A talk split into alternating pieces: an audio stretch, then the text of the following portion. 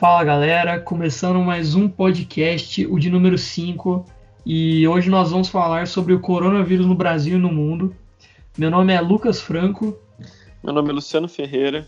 E a primeira pergunta que a gente tem que se fazer, começando esse podcast, é o que é o coronavírus, né? Acho que talvez todo mundo já, tá, já esteja bem familiarizado, né? Já tenha pego bastante informação sobre o coronavírus, mas não, não custa nada a gente falar um pouco dele, né? Bom, o, sim, o agente sim. do coronavírus ele foi descoberto dia 31 de dezembro de 2019 e os primeiros casos eles foram registrados na China. Sim, e eu acho que vale ressaltar também que muita gente acredita que não saiba disso, mas o coronavírus ele já existe faz um bom tempo. Só que esse coronavírus que a gente está vivendo hoje, ele é um vírus novo, né? Que possui algumas alguns sintomas, algumas tipos de infecções diferentes do último do coronavírus visto lá em 1937. Ele tem esse nome porque quando visto no microscópio ele parece tem formato de uma coroa, né? Por isso o nome coronavírus. Além disso, a gente sabe que é, é por isso que todo mundo está em isolamento, em quarentena, que é uma doença extremamente infecciosa, né? E já está presente em todos os continentes do planeta Terra. Isso, é uma doença que ela, ela se alastra principalmente pelas vias aéreas do corpo, né? É, nariz, boca. O maior problema dela pode até não ser os sintomas dela, né? É, para como todo mundo sabe, acho que a população mais nova, a população mais saudável, é, tem um comportamento diferente a esse tipo do vírus. Normalmente é uma coisa mais branda.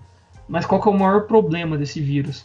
É a sobrecarga no sistema de saúde, seja de qual país. É, como a gente Tanto é que viu... a gente a gente não é médico, a gente está vindo aqui para falar sobre economia e finanças, né? Sim. A gente só queria ressaltar a importância dos cuidados básicos que a gente está tá vivendo hoje. Exato. Falar que não é à toa a gente está isolado, né?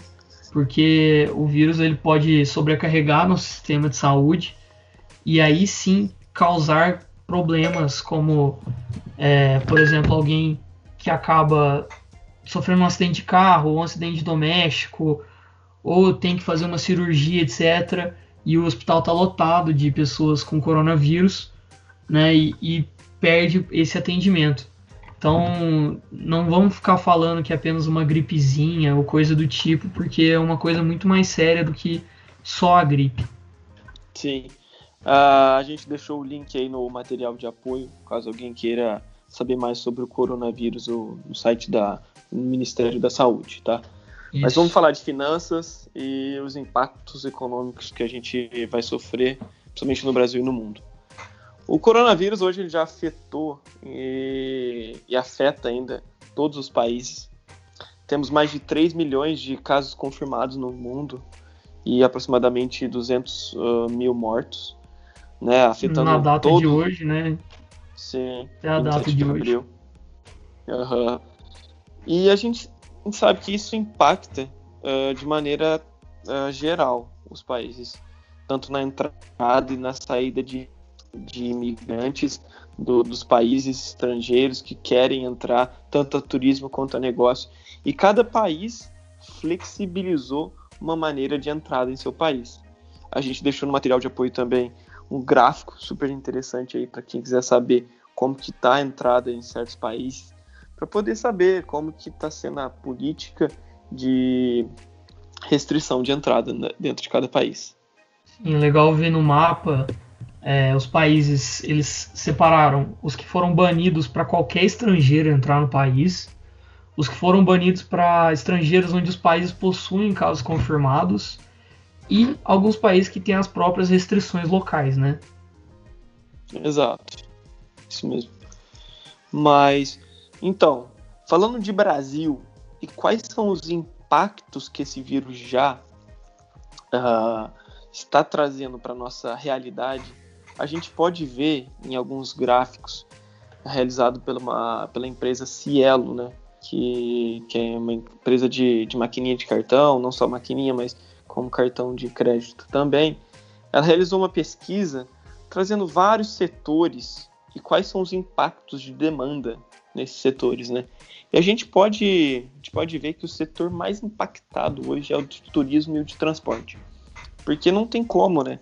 A gente viu aí as restrições de entrada dentro dos países. Como que uma pessoa vai realizar esse tipo de turismo? Como é que ela vai se locomover, né? Seja por meio uh, de aviões ou de carro, uh, ou transporte público. Essa pessoa ela sofre algumas limitações por conta do corona. E outro setor que também foi impactado, falando de bens duráveis, foi o vestuário e os bares e restaurantes. Porque muitas das lojas como gente, o Lucas já disse em outros podcasts, é, os shoppings estão fechados, muitas lojas estão, é, às vezes, até demitindo seus funcionários, então não tem demanda para poder comprar. Aí a gente vê uma queda aí, vestuário aproximadamente 80%, bares e restaurantes 70%, e a gente não sabe qual vai ser o, o futuro disso, né? É, e a gente vê, né, contar um, meio que uma historinha básica, né, que às vezes a pessoa ela fala assim, ah, por que que tá caindo tanto essas coisas, por que que tá diminuindo, né? É, pega, pensa bem, um cidadão, ele tá no isolamento, né? A gente chegou ali nas primeiras semanas de março a 75% de isolamento social. E ele não sai de casa, então ele não usa o carro dele, ou não usa um Uber, ou não usa o transporte público para se locomover até o trabalho. E aí ele deixa de. Ou seja, o motorista de Uber não ganha dinheiro, os postos de gasolina acabam sendo afetados também.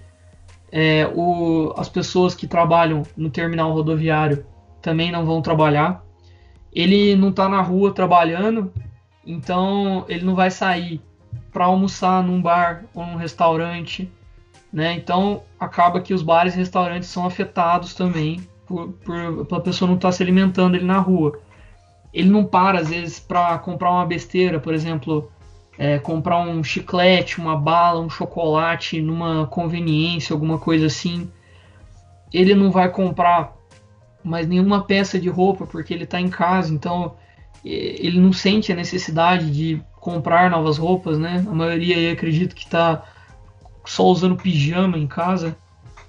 É, e aí você e... pega uma pessoa que, que deixa de passar em todo um ciclo da economia, né, que não gira o dinheiro dela. E agora imagina milhões e milhões e milhões e milhões de brasileiros ou é, de pessoas pelo mundo que estão isoladas e não estão gerando esse impacto econômico, né? Uhum. Falando de impacto positivo, né? Porque a gente já falou de tanto impacto negativo aí nos demais setores, a gente vê que os setores de supermercados e hipermercados sofreram é, uma grande elevação de demanda, né? Porque as pessoas não estão indo a bares e restaurantes, mas sim aos supermercados para poderem fazer aquisição de, de alimentos para consumir dentro das suas casas. Isso mesmo. Então, isso é o que a gente está vivendo hoje. Né? Desde de março, que a pesquisa traz isso para a gente, até a data de hoje, é o que quais são os, esses impactos né, na atualidade. Mas se a gente for é, olhar um pouquinho para o futuro, né, a gente trouxe uma pesquisa feita pela BCG, uma empresa de consultoria aí conhecida mundialmente, que traz para a gente quais setores irão crescer ou irão encolher no Brasil após essa crise vivida do, do, do coronavírus. É, eu acho que o, o principal setor que, que, cresce depois da crise, né, e está crescendo durante a crise, é o setor de delivery. Né? O setor de delivery está sendo utilizado por tudo quanto é, é, tipo de estabelecimento. Os mais famosos são os aplicativos como o iFood, né, que todo mundo deve usar para pedir a comida em casa e, tem, e tende a crescer muito mais a demanda por esse tipo de coisa. Uhum. Porque muitas empresas, né, que não, às vezes não, não estão usando aplicativo de terceiros, estão desenvolvendo seu próprio aplicativo ou querendo entrar nesse meio para poder não ficar de fora, né? Já que o impacto financeiro nessas empresas estão sendo tão grande, essas empresas elas querem arrumar um jeito de alavancar suas vendas, então estão recorrendo a esses aplicativos aí. Isso. Uh, Outro ponto que a gente acredita que vai crescer muito no país, né? apesar de que o Lucas que trabalha com isso, ele vê muito, é que o brasileiro ele não investe.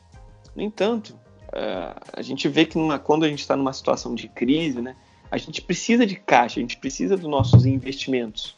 Às vezes para poder uh, manter nossa empresa viva, né, ali gerando caixa, ou até mesmo para poder colocar uh, comida dentro de casa. Né? Isso mesmo. Hoje você vê o, o, brasileiro, ele não faz uma poupança, né? Ele não, não pensa que pode acontecer uma coisa mês que vem, que o seu salário não vai chegar, ou a sua empresa não vai lucrar, ou vai ter algum problema, é, como um problema de saúde, ou alguma coisa assim, e ele não se prepara para a crise. O brasileiro ele quer ter o Estado como o pai dele, que vai ajudar ele a qualquer momento, e todo mundo sabe que as coisas não são assim. É, a gente tem que pensar por nós mesmos no nosso futuro e guardar dinheiro, né? principalmente em investimentos, onde você consiga é, resgatar esses investimentos a qualquer momento é, de crise, principalmente, né? Então é, a gente ressalta muito o que a gente falou no primeiro podcast, que tanto o pequeno empresário, médio, grande e a pessoa física, ela tenha uma reserva de emergência né? É, ela é importante. E um setor que a gente acredita que é o principal que irá diminuir, a gente já comentou ele aí, que a gente está vendo na atualidade, é o turismo. Muitos hotéis fechando por conta da demanda, não está podendo receber nenhum hóspede, então a gente acredita, a gente acredita que futuramente o turismo irá diminuir tanto no Brasil quanto no mundo. É, principalmente por essa recessão econômica que a gente está tendo nesse primeiro semestre. É, to, primeiro que todas as viagens e voos foram cancelados, né, por motivo de causa maior, né. Então já foi muito, muito afetado por conta disso. Então é, o próximo semestre vai ser a recuperação desse. E aí as pessoas às vezes vão precisar do dinheiro para coisas mais essenciais, né? como a gente fala de outras coisas que, que vão ser afetadas, como é, produtos de, de luxo, como decoração de casa, né? Ou é. outra, outra coisa que é que não é necessidade básica, vai ser cortado da vida do, do cidadão. Justamente por esse momento, né? Às vezes por um, longo prazo ali, talvez isso volte a crescer, mas falando Sim. em curto prazo, isso tende a cair drasticamente. A gente quis trazer uh, também os setores que vão crescer e encolher dos Estados Unidos, como curiosidade, caso vocês queiram comparar com o Brasil. Eles têm certa semelhança com o Brasil, os Estados Unidos, mas eles destacam alguns pontos que eu, na minha opinião, acredito ser mais importante. O primeiro ponto que a gente tem que falar é do plano de saúde, né? Para quem não sabe, os Estados Unidos não tem um plano de saúde público como tem aqui no Brasil. Então, o cidadão americano ele tem que pagar um valor altíssimo, muito alto, pelo um plano de saúde. E Sim. a maioria da população acaba por não ter esse plano de saúde e, é, numa eventualidade de uma doença, pagar pelos cuidados, né? E, uhum. e a gente vê como num, quando você vê uma crise, principalmente dessa, que ela vem por conta de uma pandemia, a pessoa vê como necessário ter um plano de saúde, né? Então, ela vezes, vai comprometer a sua renda, é, talvez às vezes até a maior parte da sua renda para ter um plano de saúde, porque ela vê agora que, que não é bobeira, né? Que é realmente necessário é, ter um plano de saúde. Sim. E falando de, de pontos que vão colher nos Estados Unidos, que é um pouco diferente aqui do, da nossa realidade, é no ramo de, de apostas e na, no setor de tabaco, que o tabaco é um dos principais produtos exportados pelos Estados Unidos. E a aposta, como lá é legalizado, a gente acredita que os americanos, por mais que gostem desse, desse tipo de, de jogo, vão encolher, porque a população, ela, ela querendo ou não, foi o país que mais impactou e está sendo impactado atualmente. Tem capital? Tem mas a população ela, ela ficou um pouco assustada e quer uma recuperação uh, rápida da, da economia americana. Não tanto diferente dos Estados Unidos, o governo brasileiro ele propôs ajudar né, os trabalhadores informais de baixa renda aqui no país, principalmente com auxílio uh, emergencial, que o Lucas irá comentar para a gente, de 600 reais.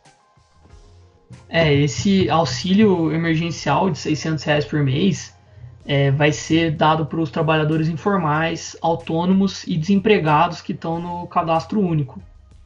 E além dessa ajuda dos 600 reais, a maioria dos bancos estão estendendo o prazo de pagamento dos créditos para micro, pequena e média empresa e os bancos ainda não irão cobrar juros e estão sujeitos a renegociações.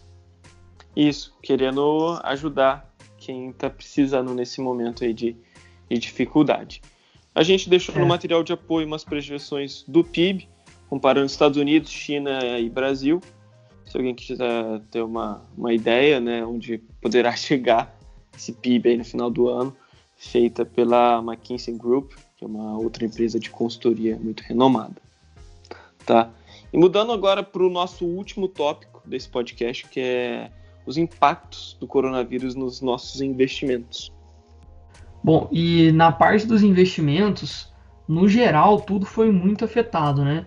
É, por, isso, por a gente estar passando por uma crise é, que no mercado financeiro a gente chama de sistemática, né? Um risco sistemático, que seria aquilo que atinge tudo. Nós não tivemos muito escapatória, independente do tipo de ativo que você estava posicionado. Então, o maior afetado foram os investimentos em renda variável, que são os investimentos de maior risco. E falando de Brasil, chegamos a uma variação negativa de um pouco mais de 45% na queda do índice Bovespa, que a gente explicou é, como ele funciona na, no podcast, podcast anterior. anterior. E dentro, mesmo o índice Bovespa caindo 45%, a gente vê empresas, como a gente citou nesse podcast, de turismo e viagens caindo é, cerca de 75%, né? Além disso, a gente saindo do Brasil, indo para a macroeconomia, pensando no mundo inteiro, as bolsas derreteram, bolsa americana também foi lá para baixo, bolsa do Japão foi lá para baixo, é, Europa também, ninguém conseguiu escapar dessa crise, principalmente falando de investimentos em renda variável, né? E voltando para o Brasil, é, aonde que está indo esse capital, né? Onde que essas pessoas estão saindo das bolsas de valores aqui no Brasil e estão indo para onde? Eles estão indo para títulos de dívida é, tanto governamentais, que são os mais seguros do mundo, né, que são os dos países desenvolvidos. É, os investidores estrangeiros estão saindo do Brasil e indo para esses títulos. Só para às vezes as pessoas tenham a dúvida, né? Tá, saiu da, saiu da bolsa e foi para onde, né? Então estão indo para títulos mais seguros. É, outro títulos com, com riscos menores, né? Isso. Outra classe de ativo é, de renda variável são os fundos imobiliários, né? Nós vamos falar mais dele em outros podcasts, né? Mas é, chegamos a ter uma queda de mais de 30% no, no índice de fundos imobiliários. E saindo da renda variável e falando de renda fixa, né? É, renda fixa são todos os títulos de dívida que são emitidos por alguma instituição ou pelo próprio governo, né? E ainda em meio todo esse caos da renda variável, né? Todas as bolsas despencando, é, a gente vê o Copom que fez uma reunião e ainda decidiu cortar a taxa de juros do Brasil, fazendo os investimentos em renda fixa, em renda fixa ficassem menos atrativos.